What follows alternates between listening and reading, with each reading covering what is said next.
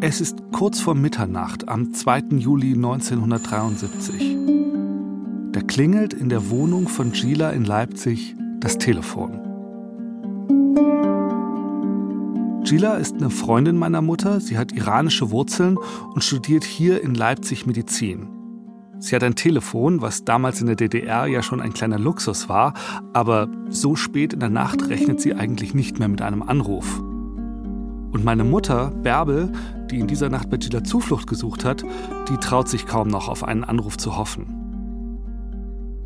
Meine Mutter ist damals 22 Jahre alt und seit ziemlich genau 24 Stunden untergetaucht, vor der Volkspolizei und vor der Stasi. Ihre Flucht in den Westen ist in der Nacht vorher gescheitert. Sie hatte nicht mehr in das Fluchtauto gepasst und sie hat den ganzen Tag von diversen Berliner Telefonzellen aus immer wieder versucht, eine Fluchthelferin im Westen zu erreichen. Aber niemand ist drangegangen. Am Abend ist sie dann verzweifelt und müde nach Leipzig zu ihrer Freundin Gila gefahren. Und jetzt klingelt hier bei Gila das Telefon.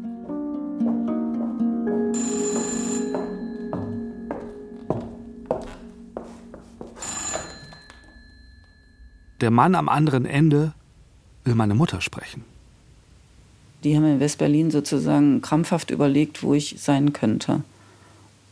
Und da haben die mich Mitternacht, haben die mich bei Gila, die waren ja sozusagen Ausländer und hatten auch irgendwie ein Telefon.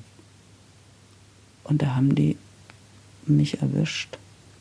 Und da haben irgendwie verschlüsselt gesagt, alles gut. Und wir treffen uns, also sagen wir mal jetzt unter der Weltzeituhr morgen. Kanntest du den Typen an dem Telefon? Nee. Wie hat der dir zu verstehen gegeben, dass du ihm vertrauen kannst? Das war klar. Das hat er mir gar nicht zu verstehen gegeben. Also da hatte er, das war klar, dass kein anderer hätte das gewusst. Also das war ganz klar. Endlich. Endlich hat Bärbel Kontakt zum Westen.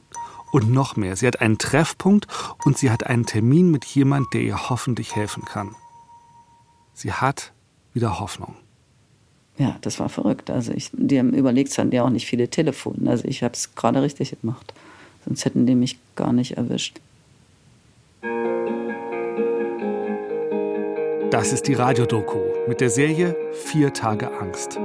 Leave in the morning with everything you want in a little black case. Alone on a platform, the wind dieser Serie geht es darum, wie meine Mutter versucht, aus der DDR abzuhauen, wie diese Flucht scheitert und wie sie verzweifelt versucht, doch noch irgendwie zu fliehen. Es geht um vier Tage im Juli 1973.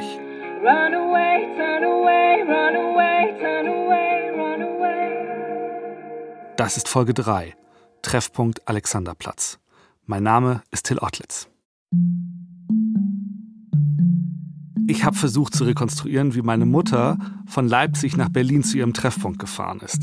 Es ist nicht ganz einfach. Von den anderen drei Tagen auf der Flucht hat meine Mutter heute noch, über 40 Jahre später, Bahnfahrkarten aufgehoben. Mit denen können wir ihre Bewegungen durch die DDR ganz gut nachvollziehen.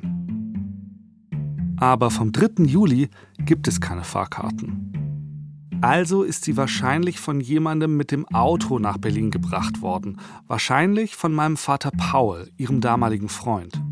Bärbel und Paul erinnern sich beide leider nicht mehr so richtig genau daran, aber Gila, die hat eine Szene noch sehr gut im Kopf. Wir haben dann gemütlich noch gefrühstückt. Paul hatte sich ja gemeldet und wir hatten einen Treffpunkt ausgemacht in der Stadt noch, aber in der Auswahlstraße dieser Stadt. Und da hat uns Paul abgeholt. Wir haben uns in einem Café getroffen. Ich hatte etwas total Auffälliges an, das muss ich dazu sagen.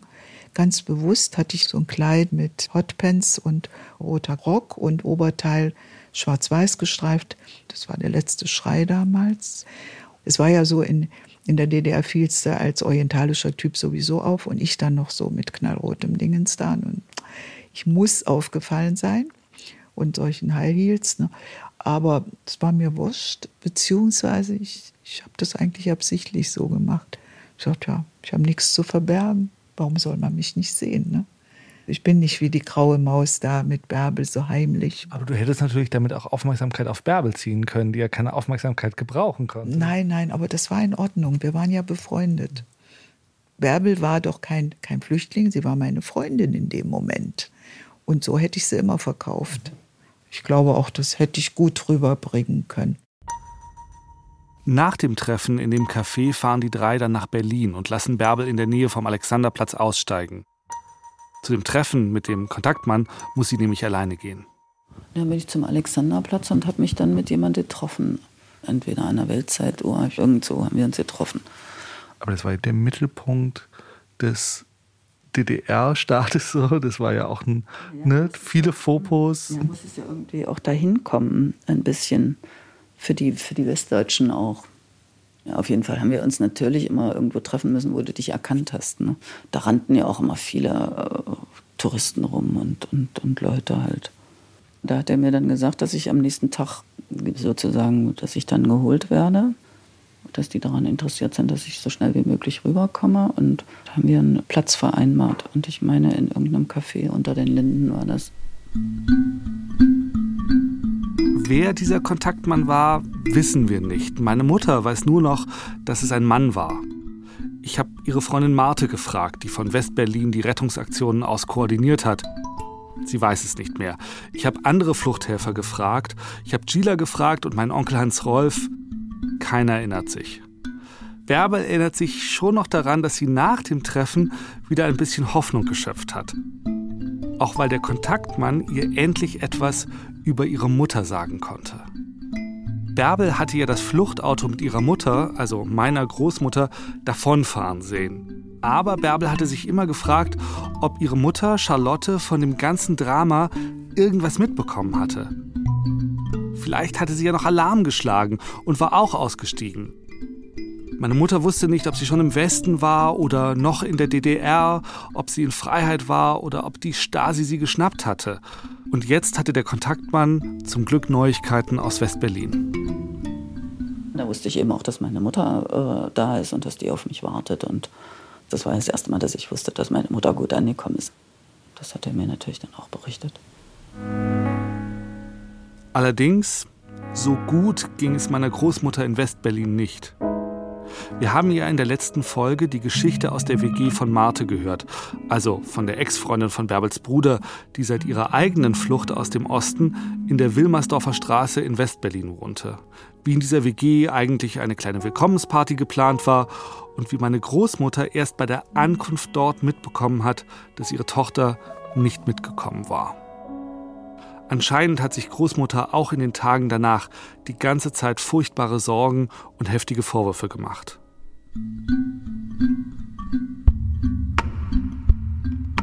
Sie selber kann ich dazu nicht mehr fragen.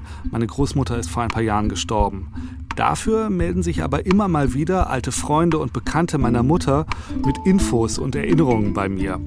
Da hat sich's in dem Freundeskreis langsam rumgesprochen, dass ich einen Podcast plane. Und ein halbes Jahr nach Beginn meiner Recherchen bekomme ich eine WhatsApp-Nachricht. Hallo Till, Bärbel erzählte mir, dass du eine Sendung über ihre Flucht planst. Das Bild deiner weinenden Großmutter, es wird mir nie aus dem Kopf gehen. Kannst ja mal laut geben, dass ich den Podcast auf jeden Fall zu hören bekomme. War ein wichtiger Punkt in meinem Berliner Jahr. Liebe Grüße, deine Elsabeth.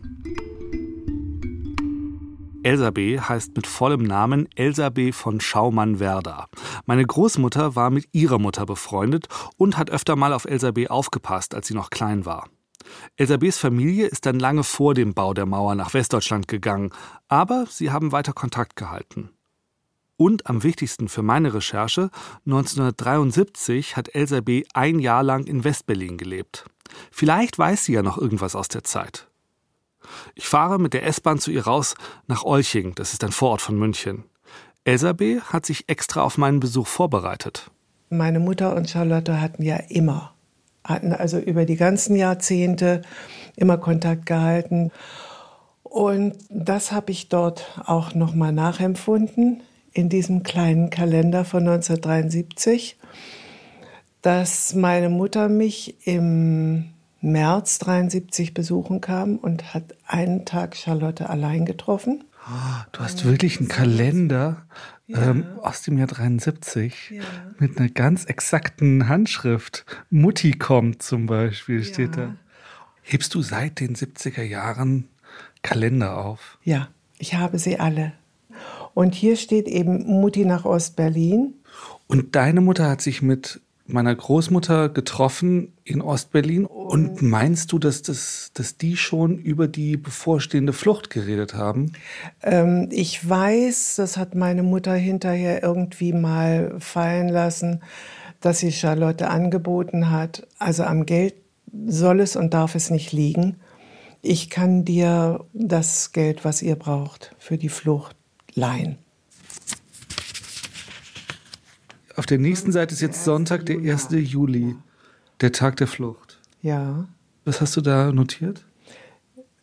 Jädchen gekommen, Bärbel nicht. Jettchen war der Spitzname meiner Großmutter Charlotte.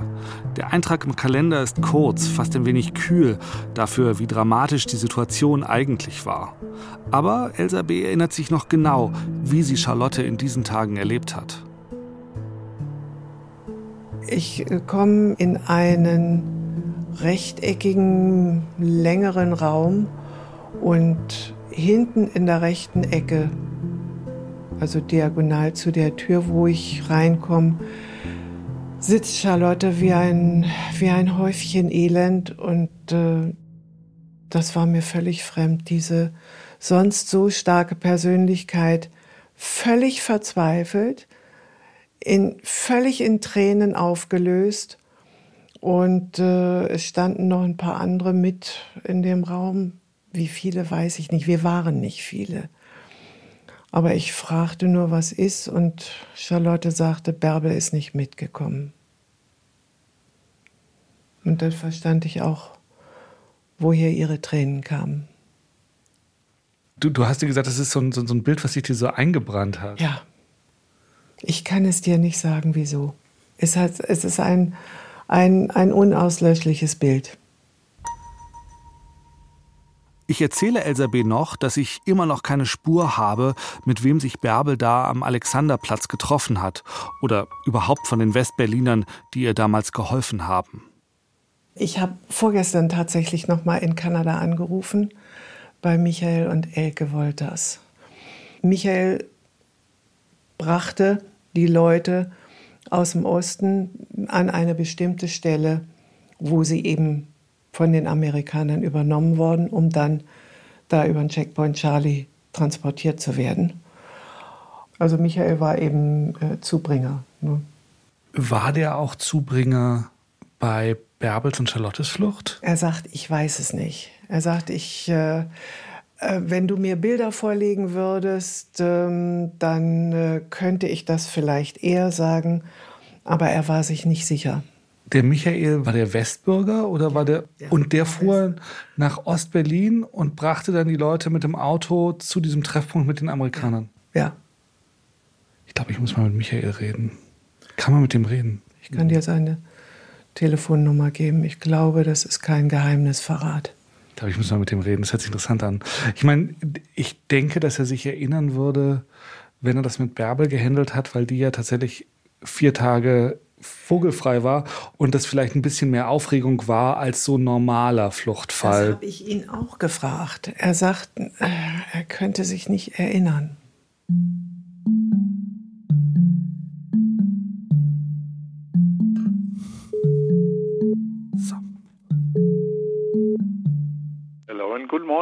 Hallo, guten Morgen, Till Ottlitz hier ah. vom Bayerischen Rundfunk.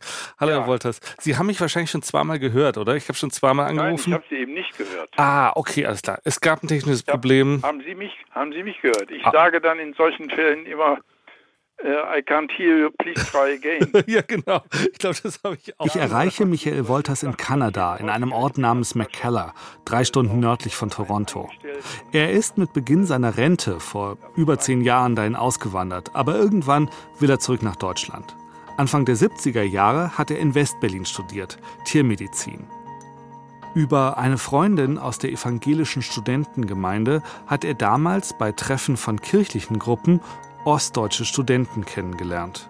Einige von ihnen wollten in den Westen fliehen und Michael hat ihnen bei der Flucht geholfen, als Freundschaftsdienst, aber auch aus Idealismus. Später hat er auch Leuten geholfen, die er nicht kannte. Da war das dann immer professioneller organisiert mit den amerikanischen GIs und ihren Fluchtwagen. Aber Michael ist dabei geblieben, auch weil er sich damit Geld verdient hat.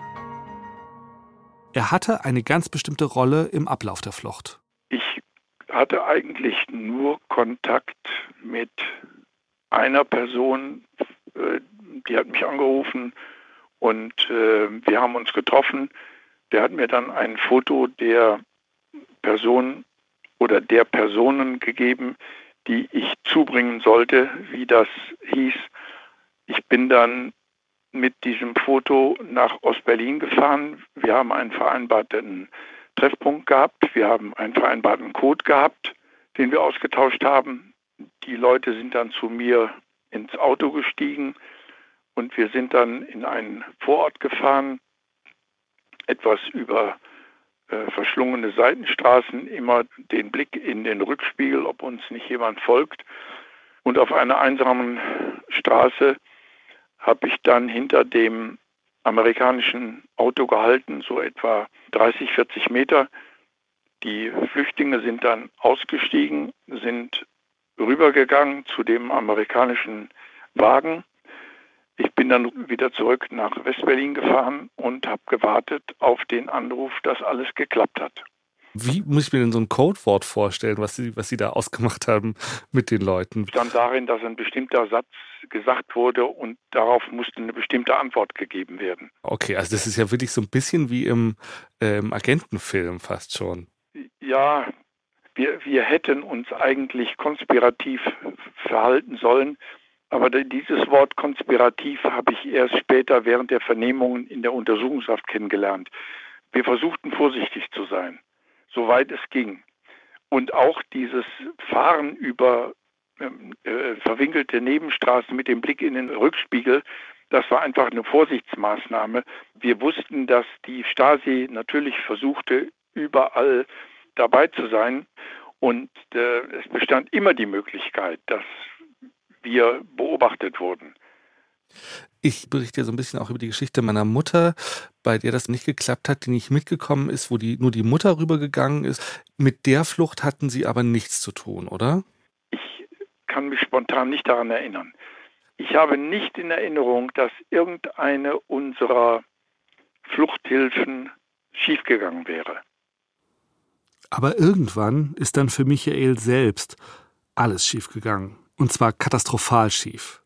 Ich hatte glücklicherweise mein Studium beendet, hatte meine Doktorarbeit fertig und hatte einen Vertrag für ein Entwicklungshilfeprojekt in Marokko und wollte ein letztes Mal nach Ostberlin, um mich da von Freunden zu verabschieden.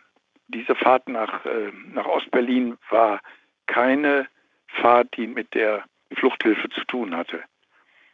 Und ich habe mich da ganz normal hm, aufgehalten und auf dem Rückweg bin ich dann außergewöhnlich durchsucht worden. Und ich wurde dann in das äh, Gebäude gebeten. Und da hat man mir dann nach etwa einer halben Stunde gesagt, dass ich vorläufig festgenommen wäre. Ich habe das alles erst für ein Irrtum gehalten, aber während der darauffolgenden Nacht ist mir dann sehr bald klar geworden, dass das wohl etwas länger dauert. Und es hat Tage gedauert, bis ich begriffen habe, dass das bittere Wahrheit war, was mir da passiert ist. Ich habe wirklich, ich habe mir in den, in den Arm gekniffen, um äh, festzustellen, dass ich in der Realität bin, weil das so absurd war. Ja, und äh, daraus sind dann vier Jahre geworden.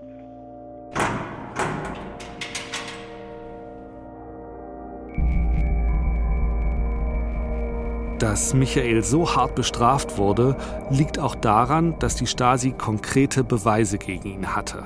Bei seinem letzten Einsatz als Zubringer hatte er eine ganze Familie am Alexanderplatz abgeholt. Wir haben mir bei der ähm, Erstvernehmung ein Foto vorgelegt, was mich zeigt mit dieser Familie, die ich zubringen sollte, kurz nach unserem Treffen am Alexanderplatz.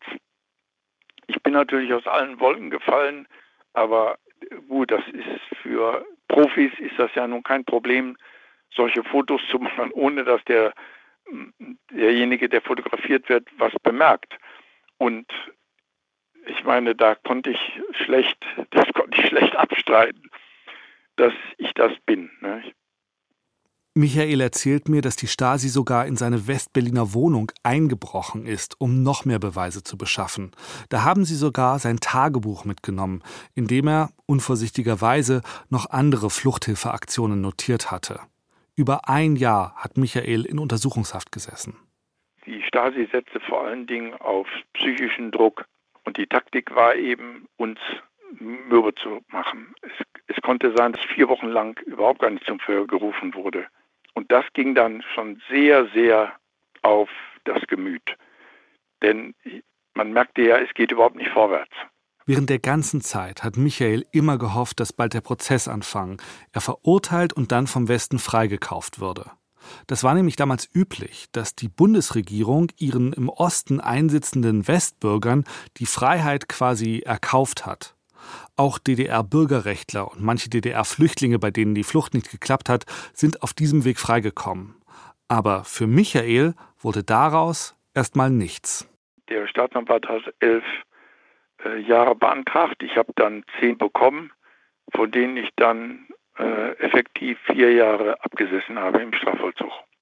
Während der ganzen Zeit hat Michael immer gehofft, bei der nächsten Freikaufaktion des Westens dabei zu sein. Wenn morgens früh die Tür aufging und es wurden bestimmte äh, Häftlinge aufgerufen, dann wussten wir, das war eine Aktion. Und diese Leute, die gingen dann nach Karl-Marx-Stadt zum Aufpäppeln und dort blieben sie in der Regel drei bis vier Wochen, bis sie dann mit dem berühmten Bus mit den äh, drehbaren Nummernschildern nach Gießen gebracht wurden.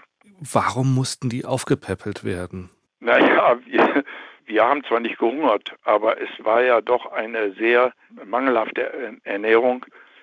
Die meisten Leute haben äh, stark abgenommen. Wenn ich mir die Fotos nach meiner Entlassung ansehe, ich sehe zwar nicht aus wie ein KZ-Häftling, aber man sieht auch deutlich die vier Jahre an. Da schlotterten mir die, die Kleider am Leibe.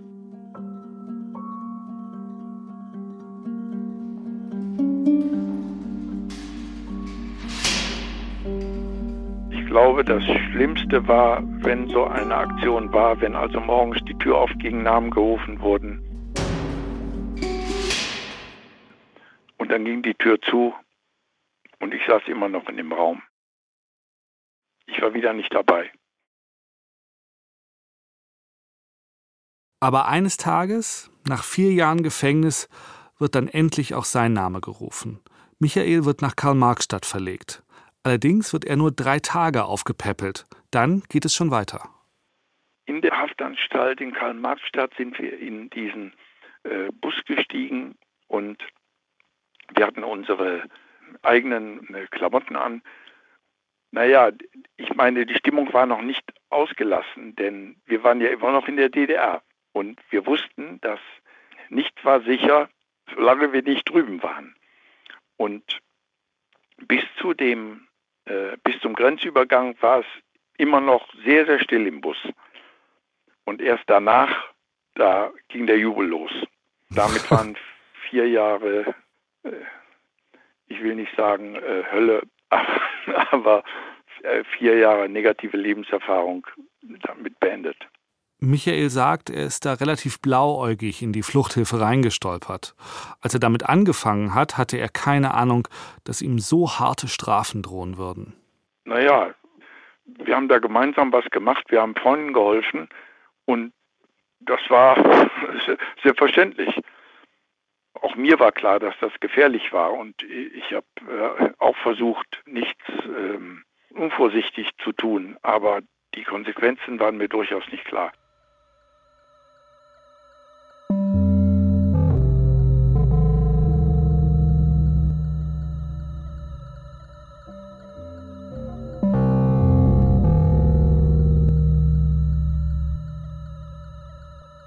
Das Gespräch mit Michael hat mir noch mal so richtig vor Augen geführt, wie groß die Gefahr für meine Mutter war und für alle, die ihr geholfen haben. Das klingt vielleicht naiv, aber am Anfang wollte ich einfach eine spannende Episode aus meiner Familiengeschichte erzählen. Und selbst während der Recherchen, während meiner Gespräche, kamen mir die Stories der Leute manchmal gar nicht so richtig real vor, wie aus einem leicht verstaubten Agentenfilm oder zumindest nostalgisch verklärt. Mama erzählt vom Kalten Krieg. Aber nach meinem Gespräch mit Michael frage ich mich die ganze Zeit, wie hätte ich mich denn verhalten, wenn die Stasi mich geschnappt hätte? Klar, man kann sich immer vorher fest vornehmen, zu schweigen und sich dumm zu stellen, nichts zuzugeben. Aber niemand weiß vorher, ob er nicht doch auspacken würde, wenn die Stasi einen ein Jahr lang immer und immer wieder verhört.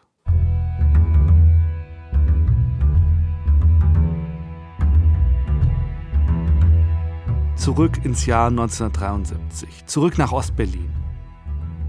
Es ist jetzt gegen 4 oder 5 Uhr nachmittags am 3. Juli 1973, fast zwei Tage nachdem die Flucht meiner Mutter gescheitert ist. Sie hat ihr kurzes Treffen am Alexanderplatz inzwischen hinter sich. Der Kontaktmann hat ihr noch eine Adresse mitgegeben in Berlin-Pankow und wieder eine Art Codewort. Sie soll sagen, dass sie von Marte kommt oder von Ulla. Dann kann sie dort bei einer Familie übernachten. Und kanntest du diese Leute? Nee, das waren wirklich gute Freunde von Martha und die wohnten in Berlin-Pankow und hatten schon ein Kind. Wusstest du, als der Typ dir diese Adresse gegeben hat, wusstest du, dass das eine Familie mit Kind ist? Ja, das wusste ich dann. Also das wusste ich, dass die ein Kind haben. Also das müsste er mir gesagt haben und ich bin ja dann zu denen, aber ich kannte die nicht vorher. Ich habe geklingelt und habe gesagt, ich komme von Martha und dann die sind, das ist eine Familie, die, die sehr christlich sind. Also das war für die ganz selbstverständlich. Das war für die ein Akt der Nächstenliebe, keine Ahnung, ich weiß nicht. Also das war für die ganz selbstverständlich. Du bist ja dann so ein bisschen neben dir. Ich habe dann gesagt, ich, ich mache mich ganz klein und ich, ich übernachte und gehe mal morgen, dann, dann bin ich ja weg wieder ganz normal, wenn du, wenn du Besuch hast, den du nicht kennst oder den du aufnimmst oder der gestrandet ist oder so. Ja, total. Das habe ich denen auch nie vergessen. Das war total nett. Ja, sowas gibt's. Das Ehepaar, bei dem meine Mutter damals untergekommen ist, das sind Georg und Regina Grätz. Sie wohnen heute im Norden von Berlin. Nach Reinickendorf. Und da fahren wir jetzt hin.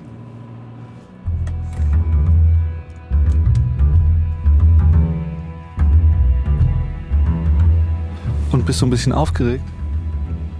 Ja. Ja, schon ein bisschen. Wie lange habt ihr euch jetzt nicht gesehen? Also ich denke über 30 Jahre auf jeden Fall. Und es sind ja auch Leute, die du eigentlich nicht kanntest vor deiner Flucht, mit denen du ja wirklich durch dieses Erlebnis erst kennengelernt und dann auch ne, eine Verbindung hattest. Mhm. Ja, das stimmt.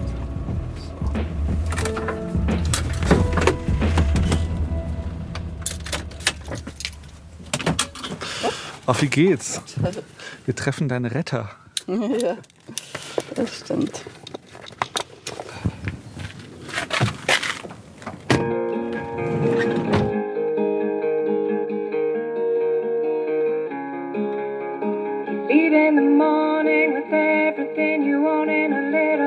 Demnächst bei Vier Tage Angst.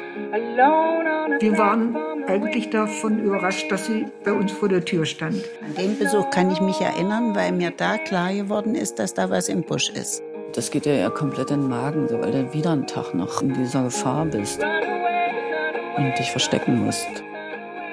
Die sind ja bei meiner Mutter gewesen auf Arbeit und haben gesagt, ihre Tochter ist doch befreundet mit der Tochter von Frau Dr. Adlitz.